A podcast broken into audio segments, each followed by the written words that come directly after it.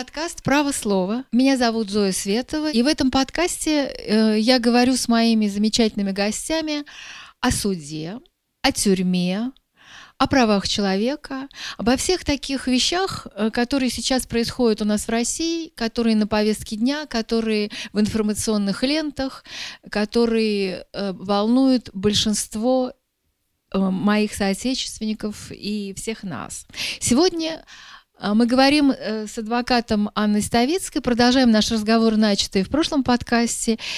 И мы поговорим сегодня э, о трех таких очень важных темах. Я бы хотела поговорить, во-первых, об адвокатской солидарности, существует она или нет. Я бы хотела поговорить о том, э, нас, почему российские судьи настолько немилосердны и жестоки, и почему сама власть... Э, так же жестоко, как и судьи. И кто тут, как говорится, кто тут курица, кто тут яйцо, почему э, то ли судьи повторяют за властью вот это э, немилосердие, да, практикуют, то ли власть повторяет за судьями.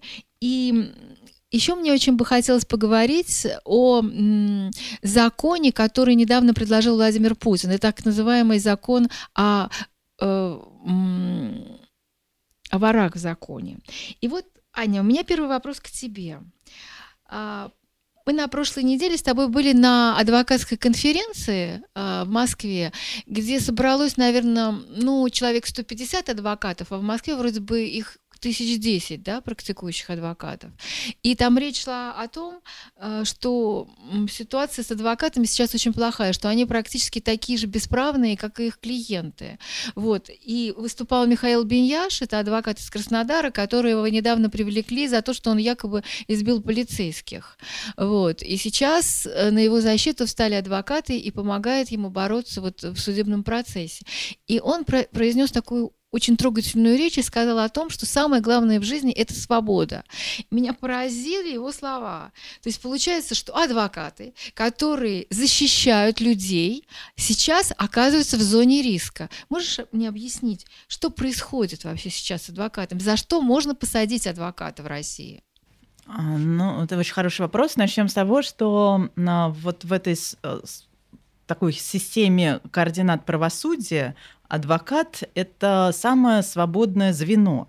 А, и для того, чтобы этого свободного звена не было, то есть мы все прекрасно знаем, а, мы не живем на облаке, и мы живем в нашем государстве, и мы знаем, что суды они практически в связке со стороной обвинения. А, что обвинение скажет, то, соответственно, суд и сделает. А, во всех правоохранительных структурах очень четко вертикаль власти. Есть начальство, есть подчиненные, и они все четко выполняют а, их приказы. Также и в прокуратуре, в Следственном комитете суд, конечно, совершенно не так должен быть обустроен, потому что суд независимо подчиняется только закону, но на повестку оказывается так, что суд подчиняется той же самой прокуратуре, Следственному комитету и другим правоохранителям. И единственное, как я уже сказала, такой островок свободы а, в этой а, а, такой сплоченной организации – это адвокатура. И сейчас по адвокатуре очень серьезно бомбят со всех сторон. Именно для того, чтобы запугать адвокатов, это первая история.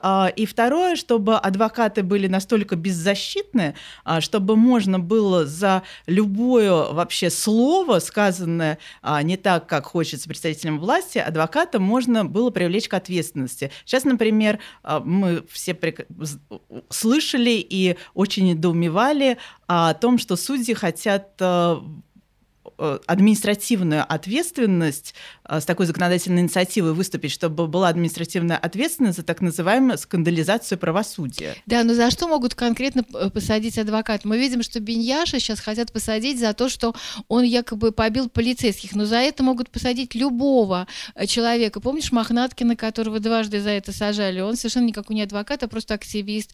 Вообще людей любых могут посадить за то, что они побили полицейского. А вот адвоката, кроме этих статьи, за что его могут посадить? А, ну, очень часто, например, адвокатов привлекают за, как, за то, что они как будто бы дали взятки, а, за то, что они что-либо не так сделали в процессе. Например, огромное количество случаев, когда адвокат, который активно участвует в процессе, например, просто выносит из процесса, и а, когда он начинает возмущаться, и, соответственно, ну, я не знаю, там а, пытаться как-то доказать свою, э, свою правоту, то, естественно, придумываются различные такие со стороны как будто бы адвоката совершенные правонарушения, и очень много административной ответственности в отношении адвокатов за неповиновение сотрудникам полиции, за то, что они как будто бы, вот, по-моему, в Санкт-Петербурге адвоката привлекают к ответственности за то, что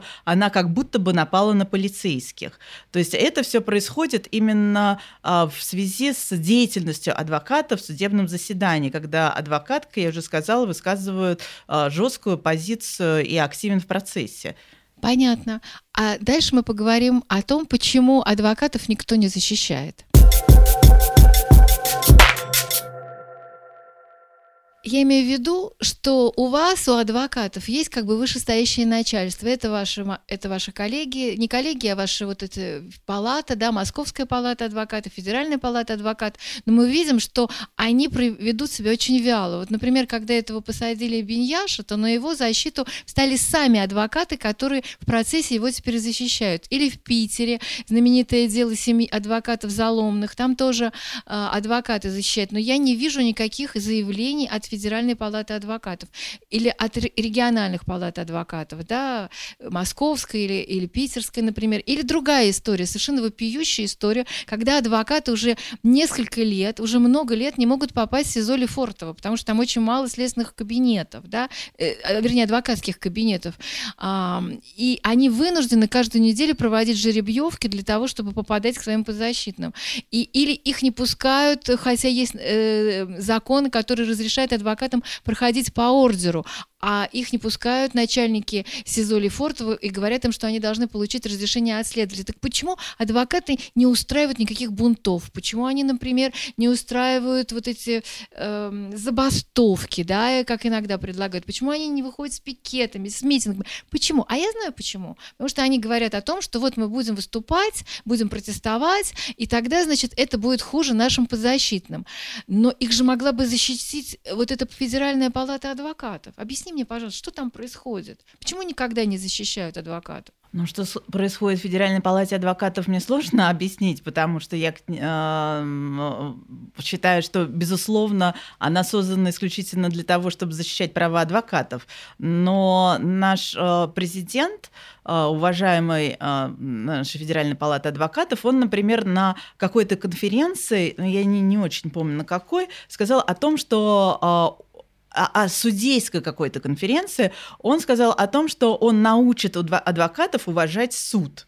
А он не встает на защиту адвокатов, но зато говорит о том, что он научит адвокатов уважать суд. Это не суд должен себя вести таким образом, чтобы адвокаты захотели его уважать. Я бы с удовольствием это сделала, потому что мое самое главное желание а, адвокатское – это чтобы суд был такой, чтобы я его с удовольствием уважала. Я его буду просто любить, уважать с утра до ночи. Но пока я это делать не могу, потому что все знают, какие у нас суды. Но наш президент э, Федеральной палаты хочет научить нас уважать суд. Это, видимо, его задача, а не защита адвокатов. А что касается, э, например, забастовок, то сейчас вот из уст э, в уста в адвокатском сообществе передается э, история грузинской коллегии адвокатов, где как раз президент, глава грузинской палаты адвокатов, он сам своим примером показал, как необходимо защищать адвокатское а сообщество. А, как? а он просто объявил голодовку. А, и, и во-первых, он объявил голодовку, а, во-вторых, там была такая история, когда одного адвоката выкинули из какого-то полицейского участка. Так он, вот он, сказал, объявил всем адвокатам, что вы больше, адвокаты, никогда не зайдете на порог этого участка, пока не будут наказаны виновные, которые позволили себе выкинуть адвоката из этого самого э, участка.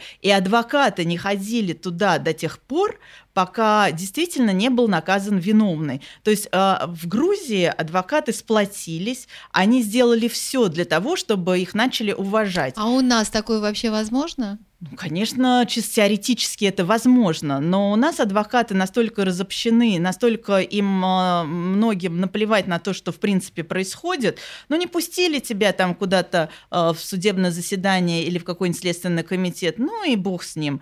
А, поэтому, если бы, конечно, адвокаты сами себя уважали, то, безусловно, у нас бы невозможно было сделать то, что возможно сделать, э, что, что, что, что возможно сейчас, в том числе и с изолятором Лефортова. Но здесь надо отдать должное, адвокаты сами, они сделали э, гора, э, очень много всего для того, чтобы в Лефортово изменилась ситуация. Было написано кипу жалоб, э, было вынесено э, несколько решений Конституционного суда о том, что э, адвокаты имеют право а, приходить в а, в СИЗО. тюрьмы в СИЗО без uh, всякого разрешения следствия. Да, но, но равно... я слышала, это просто прям, я навсегда это запомню, когда один адвокат как раз после решения Конституционного суда пришел в Лефортово и говорит, вы меня должны пропустить. И ему говорят, нет, мы вас не пропустим, потому что необходимо разрешение следователя. Он говорит, какое разрешение следователя?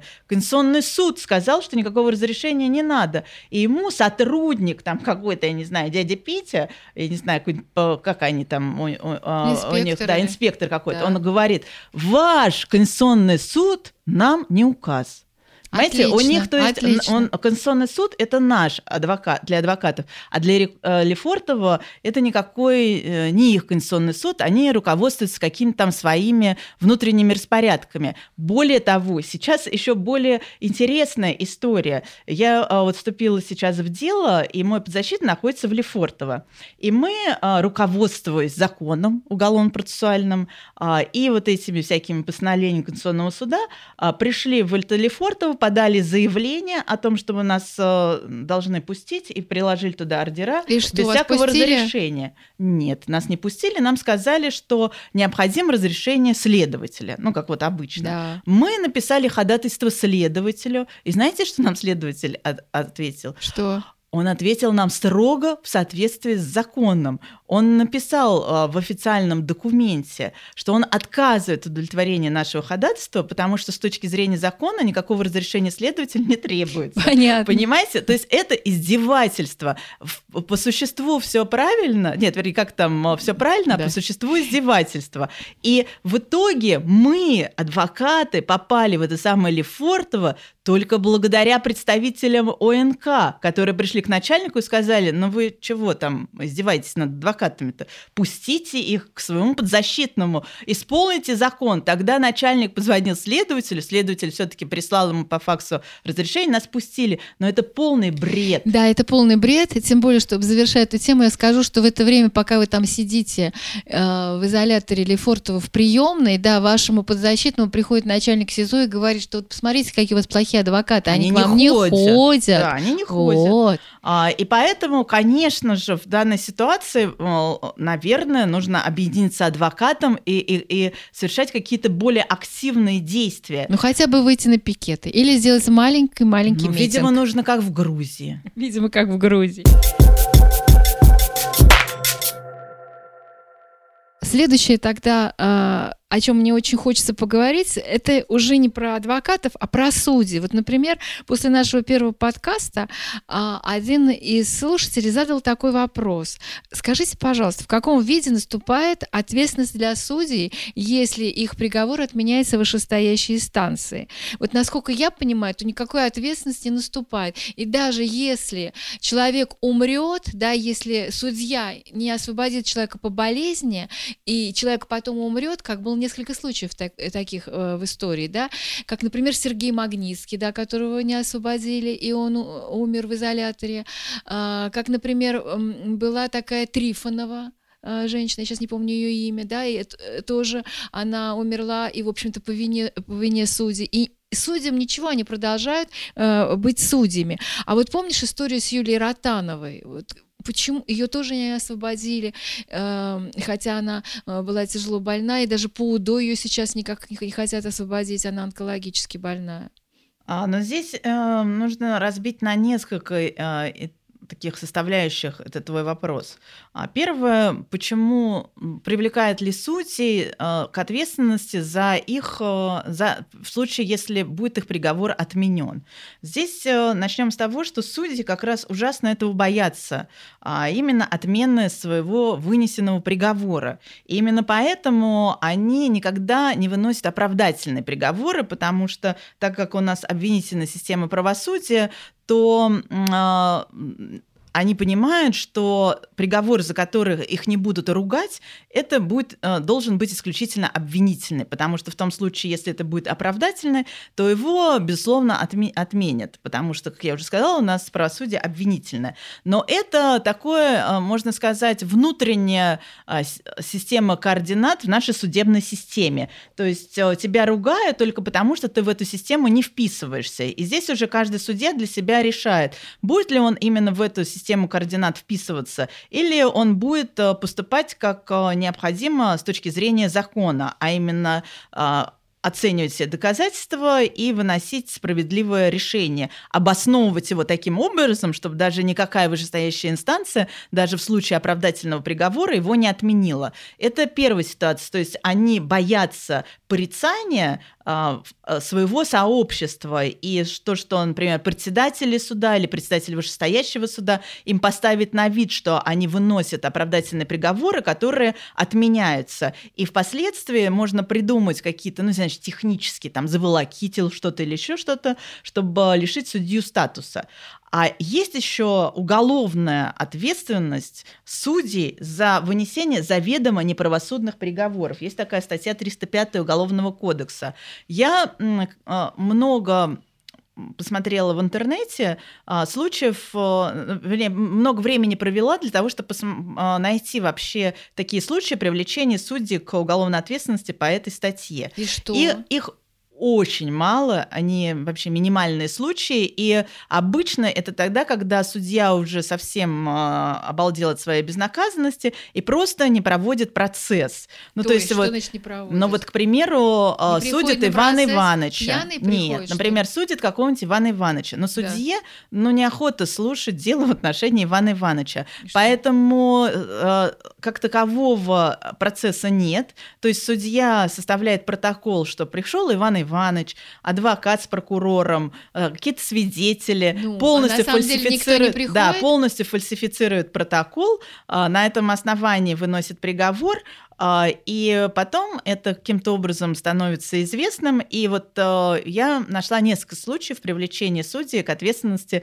по этой статье за вот такие преступления. Хорошо, но я тебя спросила о другом. А если человек умирает? А вот, того, как ну вот я и хотела как сказать. судья не освободил тяжело больного человека, он буквально на следующий день или через три дня умирает, то что? Вот я и хотела сказать, что а, это, на мой взгляд, та же самая 305 статья вынесения заведомо неправосудного решения, потому что судья даже при э, э, решении вопроса о мере пресечения, он должен руководствоваться законом. И, соответственно, когда он видит, э, и есть этому доказательство, что человек болен, то у судьи есть все законные основания для того, чтобы а, его освободить из-под стражи или а, ну, избрать какую-то более мягкую меру пресечения. Он это не делает, боясь, как я уже сказала, что его а, решение будет отменено вышестоящей инстанции, и ему поставят на вид. Он при, при, видит, что человек реально болен, но при этом принимает решение о том, чтобы его оставлять под стражей, то есть, на мой взгляд, выносит заведомо неправосудное решение для себя. Но вот за такие решения никогда никого к ответственности не привлекают. Как я уже сказала, вот есть статья 305, но привлекают судьи, ну, когда уж ну, совсем они просто фальсифицируют полностью весь судебный процесс. А, и здесь судья, а, как я уже сказала, он руководствуется не тем, что человек может умереть, а, а тем, что в том случае, если он освободит из-под стражи, у него будет гораздо больше проблем чем э, если, видимо, человек умрет. Да, но вот смотри, мы сейчас пришли к тому, что судьям, по сути, абсолютно все равно, умрет человек или нет, если они его не отпустят из-под стражи. То есть мы, мы можем сказать о том, что судьи — это люди, э, которые совершенно не знают, что такое милосердие. А, милосердие не стучится в их сердца. И в этом смысле судьи, они отражают, в общем, общее да, настроение российского общества, которое идет с самого верха, это настроение, потому что, как известно, в Конституции у нас есть э, такая статья о том, что президент имеет право осуществлять помилование. И мы прекрасно знаем о том, что в течение всего срока Владимира Путина таких указов о помиловании их можно сосчитать, наверное, на пальцах двух, ну, двух рук, да, вот за эти 18 лет. Мы знаем точно, что каждый год президент милует всего несколько человек. И вот об этом как раз, об отсутствии милосердия хочу э, поговорить, потому что меня эта тема ужасно беспокоит я сейчас очень беспоко- обеспокоена вот такими двумя совершенно вопиющими делами среди множества других вопиющих дел. Это дело 78-летнего ученого Владимира Лопыгина, который был осужден на 7 лет за госизмену. Это человек, это ученый, который всю свою жизнь работал верой и правдой, служил сначала Советскому Союзу, да, на военно-промышленный комплекс, а потом, значит, он какие-то там ракеты изобретал, да, он работал в СНИИМАШе, а потом уже российскому государству он служил верой и правдой. И потом по совершенно надуманному а, поводу, значит, его обвинили в госизмене и дали ему 7 лет, поскольку он пожилой, да, он свою вину не признал, но он пожилой, ему дали как, как, как будто бы всего 7 лет, да. Но вот он уже сидит, по-моему, 4 года, когда он выйдет на свободу, ему будет, сейчас ему 78, когда он выйдет на свободу, по-моему, будет уже 84 года, и он дважды подавал прошение о помиловании Владимиру Путину, а Владимир Путин дважды ему в этом прошении отказал. Есть вторая история, это еще не осужденный ученый Виктор Кудрявцев, которому 75 лет, он сидит а, в Лефортово, тоже, значит, его подозревают в госизмене, и его не освобождает уже следователь а, под, домашний, под домашний арест. И вот, вот эта немилосердность власти меня поражает. И я хотела твое мнение на этот счет. Почему? Ну, знаете, такая история. Знаешь, мне это сложно сказать. У меня вот, например, был процесс, где а, в числе прочих а, был подсудимый, а, он был чемпион мира по боям без правил. Это был красавец, э, у него руки были, я не знаю, как там две мои ноги, то есть он такой здоровый красавец. А, и э, его вина вообще не была доказана. То есть вот он находился по страже длительный промежуток времени. У нас процесс закончился в декабре и был перенесен на январь, потому что были новогодние праздники. И после новогодних праздников его, когда привели, мы все просто чуть не заплакали, потому что он похудел на 22 килограмма. И было понятно, что с ним что-то не так. Ну, что что-то не так, это я очень мягко сказала. Это было понятно, что он с чем-то серьезно заболел. Мы заявили ходатайство в судье, потому что мы были в шоке. Это, это просто невозможно было видеть. А, до сих пор вот я прям еле сдерживаю слезы. Мы а, заявили ходатайство в судье для того, чтобы его срочно отвезли на обследование. Сначала вызвали скорую. А, вызвали скорую, и суд сделал все для того, чтобы человек, который приехал на скорой, он, он сказал, что его необходимо вести на обследование, но суд отложил судебное заседание на следующий день. И что этого больного несколько... отвезли в кол... обратно в да, тюрьму? и это было Можешь себе представить, это длилось на протяжении недели. Его привозили, мы заявляли ходатайство о вызове скорой, приезжала скорая, а, суд, судья совершенно не слушал, перебивал этого медика, который говорил, что он нуждается в обследовании. Потом все-таки мы добились и его отвезли на обследование. А, в итоге у него оказался рак – а, четвертой стадии, и он а, через небольшой промежуток времени умер. Но а, вот мы неделю это мы только вот пытались, чтобы его обследовали. Затем неделю мы бились за то, чтобы ему изменили меры пресечения. А судья просто смотрел на нас совершенно пустыми глазами и, наверное, в голове у себя считал, что он симулирует. У них вот всегда в голове что человек симулирует. Я даже вот вспомню, один раз а, представитель Верховного суда, он не смог сдержаться, а, у меня была какая-то апелляция по определенному там делу, где находились чиновники, в принципе, близкие ему, а, ну, можно сказать, по мировоззрению люди. Вот, и, он, и адвокаты там в отношении одного чиновника представляли доказательства о том, что он болен. И знаете, что вот этот судья Верховного суда, он такой говорит, ой, ну все как садятся, все сразу же заболевают.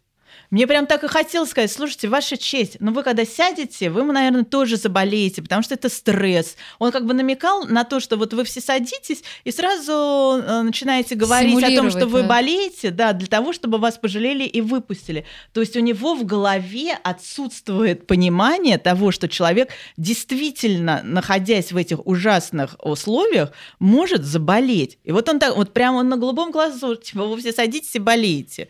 А у них, э, к сожалению, ну, я не знаю от чего, может быть, изначально, может быть, э, профессия накладывает отпечаток, но очень многие действительно совершенно спокойно к этому относятся. Для них самое главное усидеть на своем месте, потому что освободишь там какую-то больную, а, не знаю, женщину, да, а завтра тебе скажут, а чего это ты? Может, ты взятку взял, может, еще что-то. Да, с судьями мы разобрались.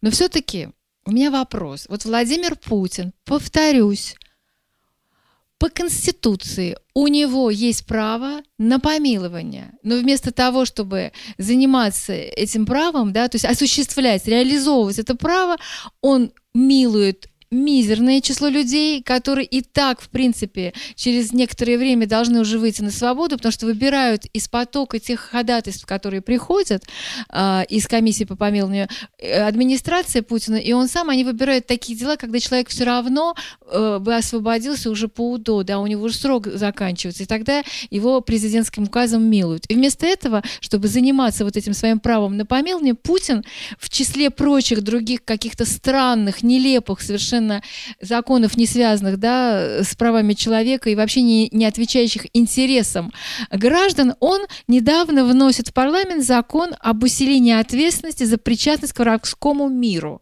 то есть так называемый закон о ворах в законе. Вот как ты могла бы прокомментировать это? Первая часть вопроса, насколько я поняла, почему Путин не милует. Но это мне сложно сказать, я же не Владимир Путин. Я думаю, что он думает так, что если он сейчас начнет всех миловать, то все потянутся к нему длинной вереницей. И поэтому он как э, такой жесткий, как он себя показывает э, во всех э, телеканалах, мужчина, он не может так вдруг раз и всплакнуть и миловать любого, кто это хочет. Поэтому он милует, вот я там слышала какого-то там сотрудника полиции еще э, какого-то представителя власти. Зачем ему миловать, миловать ученого? Потому что, не дай бог, завтра, как я уже сказала, у нас сейчас вот э, ученых, которых обвиняют в шпионаже, огромное количество. И так вот помилуешь одного, потянется целая вереница. Поэтому, мне кажется, он думает, что совершенно это не нужно. В общем, совершил преступление, тем более против государства, как он представляет себе, и должен Нет, сидеть. но милосердие же, оно выше справедливости, поэтому тут неважно, кто, ну, какой совершил преступление. Я меня с тобой про... согласна. Да. Же меня спрашиваешь, почему именно Владимир Путин не милует. Я пытаюсь встать на его место и объяснить, почему он не милует. Если бы я была Владимиром Путиным, я бы, наверное, миловала каждого второго, потому да, но что почему он вместо того, чтобы жалко. заниматься такими богоугодными делами, совершенно странный закон вносит? Что это ну, такое? А что значит странный? За причастность к врагскому миру. У нас э, вообще в нашем государстве проход... практически каждый день имитация правосудия и имитация борьбы с преступностью. А, и этот закон, на мой взгляд, а, он а, принят вот как раз в, в череду вот этих вот имитаций. Потому что, в принципе, все для того, чтобы бороться с преступностью в Уголовном кодексе, Уголовном процессуальном кодексе есть. Ты только следователь, будь профессионалом, имей вообще знания и возможности, и ты можешь э, привлекать к ответственности огромное количество преступников, доказывая их вину. Но у нас а, следователи разучились доказывать, а, потому что им совершенно не нужно ничего доказывать, потому что суд и так проглотит. Потому что, что бы следователь не принес суд, суд все равно вынесет обвинительный приговор. Да, но и зачем тут... еще такой да. закон? Ну вот смотрите, я сейчас буду рассуждать уже не с точки зрения эмоциональной, а с точки зрения того, что у нас есть в законе.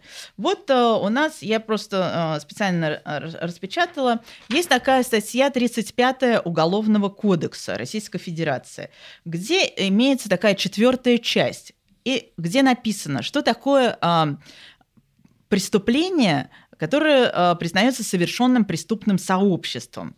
Вот там написано – Преступление признается совершенным преступным сообществом, если оно совершено структурированной организованной группой или объединением организованных групп, действующих под единым руководством, члены которых объединены в целях совместного совершения одного или нескольких тяжких либо особо тяжких преступлений для получения прямо или косвенно финансовой или иной материальной выгоды. Ну. То есть э, э, в законе четко определено определено, что такое что является такое преступным сообществом. Да. Это э, такая организация, которая объединяется для совершения преступлений. Хорошо. Что у нас, подожди, да. что у нас вносит Владимир Путин? Да, что вносит Владимир Он Путин? говорит нам, что необходимо, сейчас я просто зачитаю, ну, просто внести чтобы... изменения да. в Уголовный кодекс, чтобы появилась а, 210 а,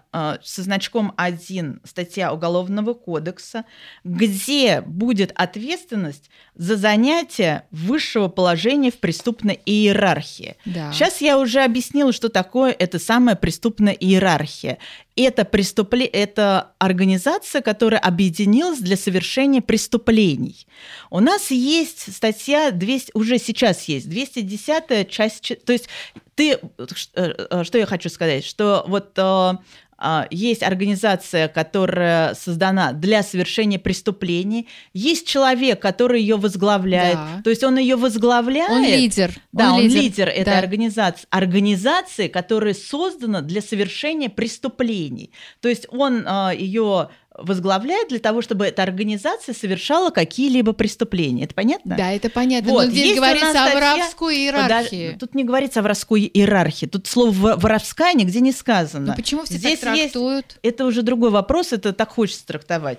Да. У нас сейчас э, существует, как я уже сказала, статья 210 а, уже есть, часть четвертая. Да. Здесь написано, что деяние предусмотрено части первой, а там как раз описывается, что там э, объединились для совершения преступления, бла-бла-бла. Да. Совершенное лицом, занимающим высшее положение в преступной иерархии. Преступная иерархия, она и есть воровская иерархия. На она может русском, быть... На э, неюридическом языке. А, а, вот, э, занимающий высшее положение в преступной иерархии. Да. То есть человек занимает высшее положение в организации, которая создана для совершения преступлений. Вот, у нас уже есть ответственность Подожди. за такое деяние. Послушай, и более того, ответственность до пожизненного лишения свободы. Что нам сейчас, ну вот некоторые, я просто прочитала, что там говорят некоторые эксперты. Ну, и что? Они такие говорят, ой, это же так хорошо, что будет внесена така, такое, э, такая статья, поправка. Потому, поправка, потому что тогда это ударит поварам в, закон, в законе. Э, я не понимаю, почему вот уже существующая статья не ударяет по ворам в законе. Это первое. Второе, э, насколько я, конечно, очень плохо разбираюсь в этой преступной иерархии, но насколько мне говорили э, люди, которые разбираются, что... Ну, то есть сначала вот это хочу сказать, что Владимир Путин, внося такой закон, он хочет, чтобы было так, что вот есть преступная организация, э, какого-то члена этой преступной организации ловит, а он такой говорит, а вот у нас там дядя Петя, является лидером нашей организации. Вором в законе. Да, является. вором в законе. Там каким-нибудь а, дедом, ну не знаю, Хасаном. Масаном. Ну да. не будем уже, да, да ну каким-то Дед дедом Хасана Ма- уже Масаном, да. да. И а, только и, и вот мы нас сейчас вот поймали за какое-то преступление, но вот в этом преступлении он не участвовал, это не охватывается его умыслом, но он у нас а, является лидером.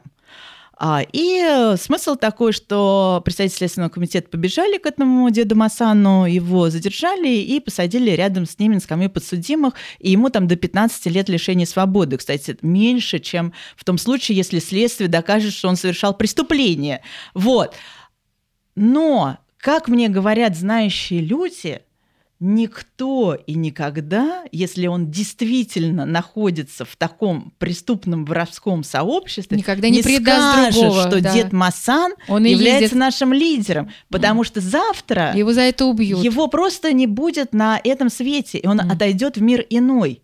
Поэтому направлено на кого это, я не знаю. То есть получается... Пока вот сейчас мы все видим, и свидетелями того, что по 210 с утра до ночи гребут предпринимателей.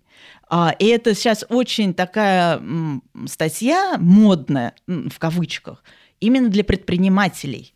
Ну, то есть, в общем, для того, чтобы как бы бороться с дедом, нас... с дедом Масаном уже существует все в уголовном кодексе. Хорошо. Зачем еще эта статья мне вот эта вот э, юридическая мысль э, э, Путина и его окружения неведома. Хорошо, Ань, ты меня успокоил. То есть можно спать спокойно, что, ну, в общем, и воры в законе могут так спать. будет бороться. Да, он и так будет бороться, а Должен, воры в законе тоже могут спать спокойно. Просто мне казалось, что будет очень смешно читать подобные уголовные дела, потому что туда э, следователи будут вкладывать какие-то справки, да, или заявления, что вот я являюсь... Следователь ФСБ... А, нет, какие-то удостоверения. Да. Нет, почему? Удостоверение Есть вот член ФСБ. преступного сообщества. Я даже видела такую справку. Там написано, что такой-то там э, Иван Иванович э, представитель преступного мира. Это ФСБ так считает. Но, понимаете, для того, чтобы доказать, что кто-то является главой преступного мира, необходимо доказательство. У нас нет такого понятия, как э, оно, вернее, существует, но а, у нас а, оно не должно быть в нашем Какого понятия нет? Как объективное вменение. То есть, а, потому понятно. что. Но это очень сложная кажется. юридическая категория. Я поняла то есть, э, главное. Невозможно просто сказать, что кто-то является лидером преступного сообщества, и его за это посадить. Да. Необходимо это доказывать. Но да. вот эта вот статья, которую хотят внести в Уголовный кодекс, она, видимо, направлена именно на это. Но я совершенно не уверена, что по этой статье будут сажать именно воров на законе, потому что как я уже сказала, ни один здравомыслящий ну, да. член преступного сообщества никогда в жизни не скажет, что кто является э, лидером его преступной иерархии, потому что ему хоть и в тюрьме, но жить хочется. Да, хорошо. Ну, в общем, ты меня успокоила, я поняла, главное, что этот закон как бы совершенно направлен не на то, о чем он говорит, как всегда у это нас. Я не успокоила, да. наоборот, это очень тревожно, потому что завтра а, кто-то скажет, что, я не знаю, кто-то, кому совершенно не хочется находиться в тюрьме, что он является лидером какого-то преступного сообщества. Вот, к примеру, а, такое недавнее дело, когда всем известный, очень влиятельный а, глава вот это непроизносимое ГУЭП и ПК Сугробов, а, да. Да, его признали лидером этого самого преступного сообщества. Сначала он был очень хорош, его даже прочили на министра внутренних дел, он боролся с коррупцией, э, все ему хлопали, э, как вот там давали звания и премии, вот. А потом он сделал неправильно, потому что попытался привлечь к ответственности представителей ФСБ, ФСБ да. и тут же он стал плохой и стал лидером преступного сообщества. Но все-таки не воровского сообщества. Но нигде в законе ничего про воровское сообщество не указано. Ну, Я почему-то все так считали. И мне ну, кажется, все так считали, это потому что в какой-то там пояснительной записке сказано, что мы вот этот закон а, хотим принять именно, чтобы он был направлен против воров в законе. Но из самого Закон самой статьи Понятно. это не следует. Вот, например, опять же, в Грузии, там, когда президентом стал Саакашвили, там было внесено изменение в уголовный кодекс, и именно было написано понятие вора в законе, там что-то сходки и еще чего-то. И, а, и там вот привлекали к ответственности а, ну людей, да, воров, которые, они все сбежали которые оттуда. именно вот э, было, было да. понятие, что кто такой вор в законе, и именно привлекать к ответственности именно с точки зрения уголовного кодекса вора в законе. А здесь у нас про вора в законе ничего не сказано, а про опять лидер преступной ну, иерархии. Да, я думаю, что это связано с тем, почему все прочли то, что не сказано э, в законе, предложенном Владимиром Путиным, а все именно прочли это, потому что, в принципе, у нас не только в Уголовном кодексе, а вообще во всей жизни вот эта тематика мафии, да, воров в законе, воровских порядках, вот этого всего, она у нас просто как-то все время на слуху, она как-то, она пронизывает всю нашу жизнь. Ну, я думаю, что мы можем поговорить об этом в следующий раз. Вот, а что делать? Жизнь продолжается. Ну, И конечно. я думаю, что наши подкасты тоже будут продолжаться. Всем пока. Пока.